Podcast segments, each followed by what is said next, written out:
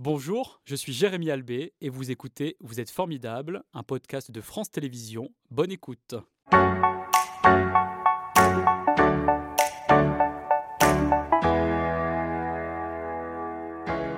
Bonjour Serge, merci euh, d'être euh, avec nous euh, ce matin. Qu'est-ce que ça vous fait d'être sur un plateau télé alors que vous avez plutôt l'habitude d'être sous terre?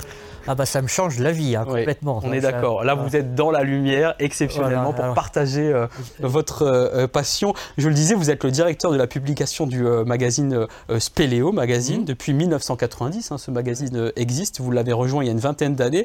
Est-ce que vous vous souvenez de la première fois où vous avez eu envie de devenir spéléologue? Euh, C'était en 1972, je crois que j'avais 12 ou 13 ans, et Mhm. j'avais fait un caprice auprès de mon oncle qui était déjà un peu spéléologue.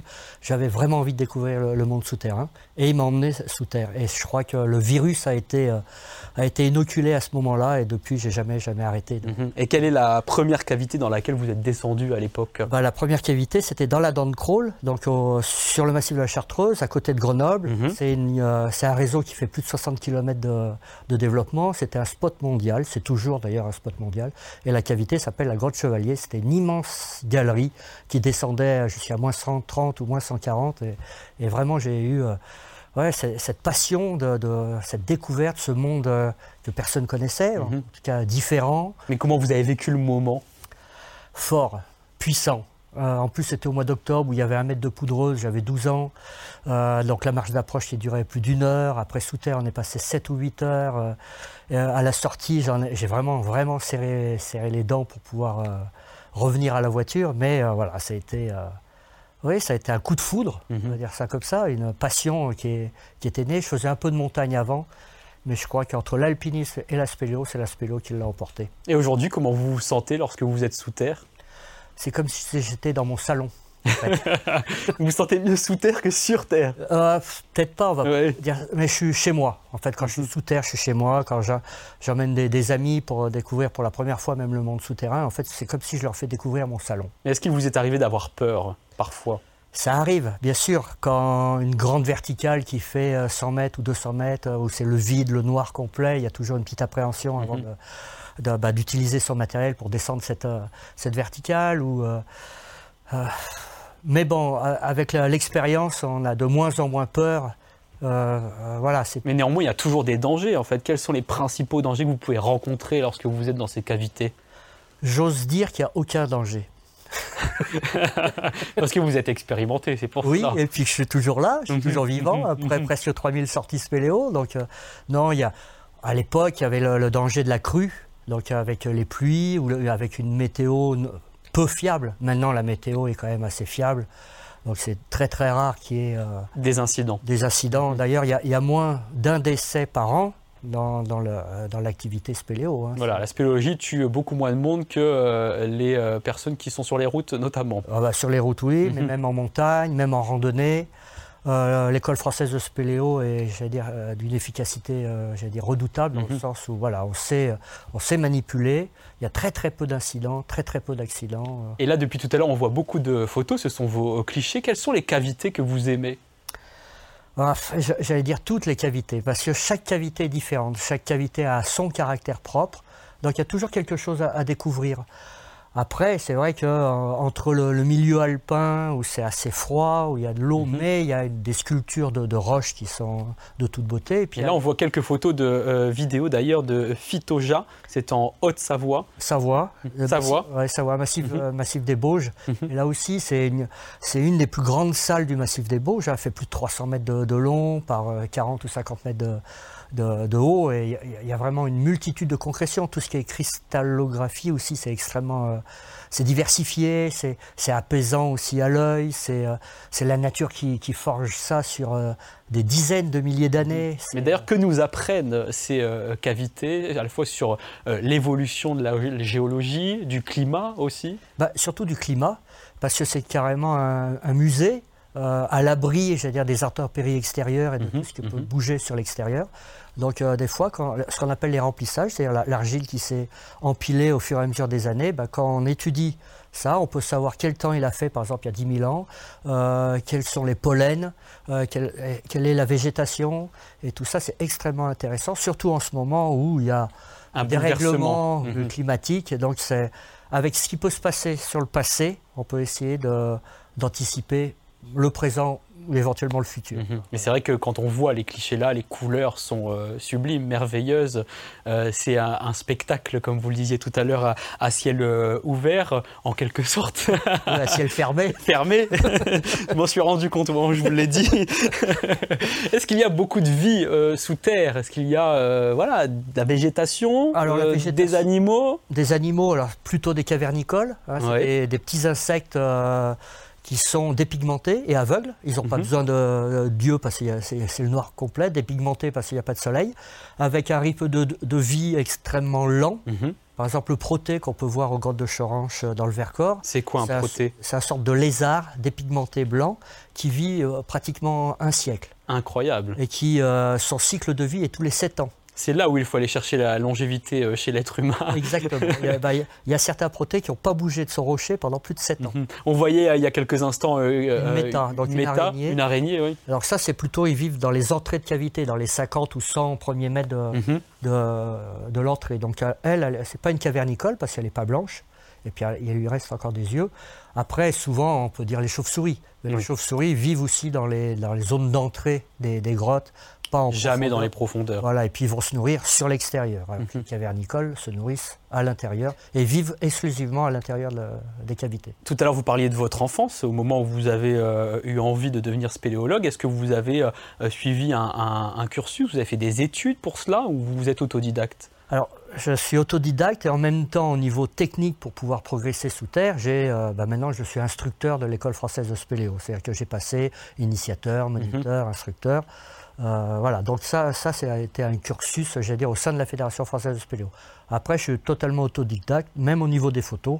J'ai appris euh, à force, à force d'appuyer sur le bouton, mhm. en fait. Mais quand vous avez décidé euh, d'immortaliser, de, de, mémoriser tous ces moments que vous vivez sous terre à travers la photographie?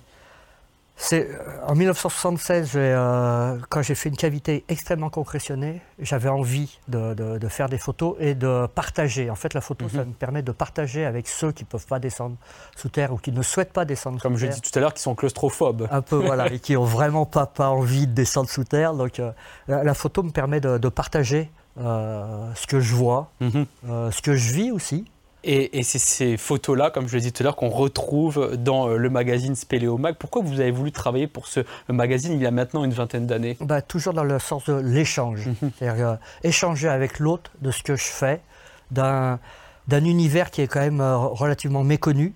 Et voilà, Et aujourd'hui, vous êtes le directeur hein, de la publication de ce magazine Spéléomag que l'on peut euh, eh bien, euh, se procurer par le biais d'un abonnement oh, sur le site euh, internet spéléomag.com. Quel est l'esprit de cette revue trimestrielle? Alors, c'est au sens très large du terme du monde souterrain. On va partir de l'exploration jusqu'à la géologie, la carciologie, le récit, l'histoire. voilà, mais c'est au sens très large. On peut aussi parler des mines, par mhm, exemple, ou des mhm. carrières. Euh, on va parler aussi de la plongée souterraine. On va parler de toutes les activités qui touchent le monde souterrain au sens large du terme, mais euh, qui soient euh, lisibles, j'allais dire, ou compréhensibles par un, public un peu averti. Mhm. Mais qui participe à la rédaction des articles? Alors, tout un tas. J'ai un carnet d'adresses assez fourni. que des spécialistes Que des spécialistes, que des amis. Euh, un peu de partout, j'allais dire en France, voire même en Europe. Mhm. Et euh, quand j'ai besoin d'un article, je leur téléphone et bien souvent, euh, dans les jours qui suivent, j'ai mon article. Mhm. Il y a aussi des, amis qui ont découvert une nouvelle cavité, qui m'appellent pour que je fasse des photos et pour pouvoir illustrer en fait leur article. Mais c'est vrai que les photos n'ont pas uniquement pour but euh, de nous émerveiller, euh, il y a aussi un but scientifique, informatif derrière. Bah, D'illustration par mhm. exemple de mhm. thèse pour de futurs, euh, j'allais dire docteurs. Mhm. bah, ça, ça, illustre aussi même la presse un peu nationale. Ça, la, photo, elle sert à plein plein de choses pour voilà. Ça vous arrive d'ailleurs quand vous baladez dans la nature d'essayer de, vous projeter sur ce que l'on peut y avoir en, dessous? Derrière chaque virage, on ne sait pas ce qui nous attend. Mhm. Donc c'est en permanence la surprise. Donc euh, après, je sais qu'en Ardèche, c'est très concrétionné. Je sais que dans le Vercors, c'est très alpin, c'est très rocheux. Euh, dans d'autres pays, c'est du grand, c'est de l'immense. Euh, voilà, mais à chaque fois, c'est la découverte, c'est la surprise. Mhm. C'est ce que vous partagez euh, dans le magazine euh, Spéléomag, mais aussi dans une collection euh, d'ouvrages, Un monde intérieur. Que viennent apporter ces magazines, en, ces, ouvrages pardon, en dehors du magazine? Bah, magnifier vraiment le monde souterrain mhm. et abordable par tout le monde. Mhm. C'est-à-dire que là, c'est vraiment une lecture photographique. Il y a très très peu de texte, en plusieurs langues aussi, pour que ce soit ouvert à, tout le monde. Et oui, c'est vraiment pour montrer le monde souterrain dans sa diversité à travers l'image est accessible à tous. Voilà, pour celles et ceux qui ne peuvent pas descendre, il n'y a qu'à lire voilà. ces mondes intérieurs avec euh, plusieurs euh, numéros. Qui, Alors il y a huit tomes déjà. Oui, huit tomes. Hein, ah, donc euh, voilà, donc là il y a sur le Vercors, il y a sur les Bauges, il y a la plongée, il y a, il y a une diversité totale et on va continuer. Le 9e et le 10e est en préparation. voilà, c'est mhm. vraiment pour offrir à, à tout le monde ce qui se cache sous la terre. quels sont les autres métiers avec lesquels vous collaborez quand vous allez sous terre? Il y a d'autres spéléologues, mais il y a aussi euh, euh, d'autres compétences qui sont nécessaires. Alors j'allais dire, le fil conducteur, c'est quand même le, spéléologue ou la spéléologie. Mhm. Et puis après, il y en a qui ont des, spécialités comme euh, la topographie, c'est-à-dire la levée de la carte souterraine, parce que ça nous permet de savoir où on en est et comment on peut faire de l'exploration. Il y a bah, les, biologistes, il y a les géologues, il y a les karstologues. Les karstologues, ça vient du mot karst, c'est le calcaire qui a été sculpté par l'eau et par le vent. Euh, voilà, il y a tous ceux qui, euh, qui s'intéressent de près ou de loin. Euh, les hydrogéologues, par exemple, mhm. aussi, savoir où l'eau va. Surtout en ce moment. En ce moment, on parle beaucoup de sécheresse et c'est vrai qu'il faut connaître ce milieu souterrain pour capter l'eau et la distribuer. Bah, il y a euh, plusieurs villes ou villages qui mhm. ont euh, l'eau vient du monde souterrain. Alors vous parlez de cartes depuis euh, tout à l'heure. J'ai entre les mains cet ouvrage Cartes Patagonia puisque vous avez participé il y a quelques semaines à une grande expédition inédite avec l'association Centre Terre. où êtes-vous allé précisément? Alors c'est sur une île qui s'appelle Madre de Dios. Mhm. qui se trouve pas loin du, Cap Horn, dans les 50e, hurlant ou rugissant. J'arrive jamais à savoir si. Euh, c'est beau, hein, c'est incroyable. Voilà, c'est ça. Et euh, c'est au large du Pacifique. C'est une île où jamais personne y va. C'est euh, unique au monde au niveau sculpture du, karst, donc fait du calcaire alors là, on a fait l'expédition 60 jours sur le terrain, 60 jours de pluie. Euh, on le voit sur ces images, c'est euh, la tempête incroyable. avec euh, des, vents à plus de 120 km/h. Mhm, mhm. mais voilà, mais la récompense de ça, c'est des paysages, j'allais dire, géologiques exceptionnels, uniques au monde. C'est aussi derrière la tempête, derrière les orages de grêle, il y a des fois le rayon de soleil qui passe avec un arc-en-ciel qui arrive et qui, voilà, c'est, euh, on, fait notre camp aussi. vous construisez tout sur place Tout sur place, c'est-à-dire qu'on construit une cabane euh, de 45 mètres carrés qui nous permet, c'est le lieu de vie, mhm. euh, le lieu où aussi on fait les études. Et juste à côté, il y a les tentes où là on dort. C'est notre lieu de, de recueil. Et quand vous dites on dort, vous parlez euh, quasiment au présent parce que ça n'était pas la première fois que vous vous êtes euh, rendu euh, là-bas et ce ne sera pas la dernière non plus. Alors c'est la huitième fois que j'ai été là-bas. Alors c'est vrai qu'à chaque fois je dis ah, c'est la dernière, c'est la dernière. Après on ne sait pas ce que la vie nous réserve, mais c'est vrai que même en revenant un peu, on a envie d'y retourner parce que c'est, bah, il n'y a, aucun souci autre que le sien. Euh, et, s'occuper aussi de, ses copains ou de, l'équipe. C'est-à-dire qu'on est responsable de soi, responsable des autres, et on essaye que tout se passe le mieux possible. Et cette aventure, vous l'avez euh, relatée à travers cet euh, ouvrage en 2021. Qu'est-ce que vous avez voulu partager avec les lecteurs? Ah ben voilà, un peu la même chose que la collection du monde intérieur, mhm, mhm. c'est-à-dire offrir au lecteur même lambda, c'est-à-dire qui connaît rien ou si peu au monde souterrain euh, Cars, de, de, pouvoir dire, voyager à travers les pages. Quoi. Mhm. Et oui, d'avoir un, dire, un petit, euh, un petit aperçu de ce qu'on peut vivre là-bas. Qu'est-ce que vous retenez, vous, euh, personnellement, de cette expérience, ou de ces expériences d'ailleurs? Qu'est-ce que je retiens personnellement, c'est surtout cette beauté, voilà, cette beauté extérieure hein, du, du mhm. monde souterrain. C'est aussi les premières, la première en spéléo, pour le spéléologue, c'est vraiment ce qu'il y a de, plus, entre guillemets, je vais dire, le plus jouissif. Parce qu'on est les premiers à découvrir cette terre, il n'y a personne d'autre qui est passé avant nous. Et ça, c'est vraiment un plaisir intense de découvrir et de, lever la topographie aussi, et de partager. Mhm. Tout ça, c'est... Selon les, continents où on se trouve sur la planète, on n'a jamais euh, les, mêmes ambiances, les mêmes euh, cavités. Alors là, non, parce que là, on est. On n'est pas dans les tropiques, par exemple, les, mhm. cavités que j'ai pu faire euh, à Cuba, en Chine ou au Laos, c'est vraiment des grandes cavités avec des galeries qui font 40 mètres de, diamètre, où il fait chaud, euh, où, c'est très concrétionné. C'est déjà des cavités qui ont plus d'un million euh, d'années d'âge. sur le karst en Patagonie, c'est des cavités qui sont très jeunes, qui ont moins de 10 000 ans. Mhm. Donc il y a très très peu de concrétion. C'est surtout l'eau qui travaille et qui sculpte à la fois l'extérieur et l'intérieur. Euh, en France, même si on vient en France, entre faire la spéléo dans le Vercors en Isère ou faire la, la spéléo en, Ardèche ou dans le Gard, c'est totalement différent. Euh, si je vais dans le Doubs, c'est encore euh, une autre diversité. Donc, comme je disais tout à l'heure, chaque cavité a son caractère mhm. propre. qui son identité. Son identité. Mhm. Et en France, on est plutôt bien loti, c'est-à-dire en tant que spéléologue, vous y trouvez encore votre compte malgré le fait que vous ayez pu traverser l'ensemble des continents de la planète. Bah, en France, il y a plus de 60 000 cavités de répertorier. Donc il me faudrait peut-être aller 50 ou 60 générations pour mhm. pouvoir toutes les faire. Donc il y, a vraiment de quoi faire, d'autant plus que chaque année on découvre d'autres cavités puisque c'est quand même l'exploration, c'est quand même l'essence même du spéléo.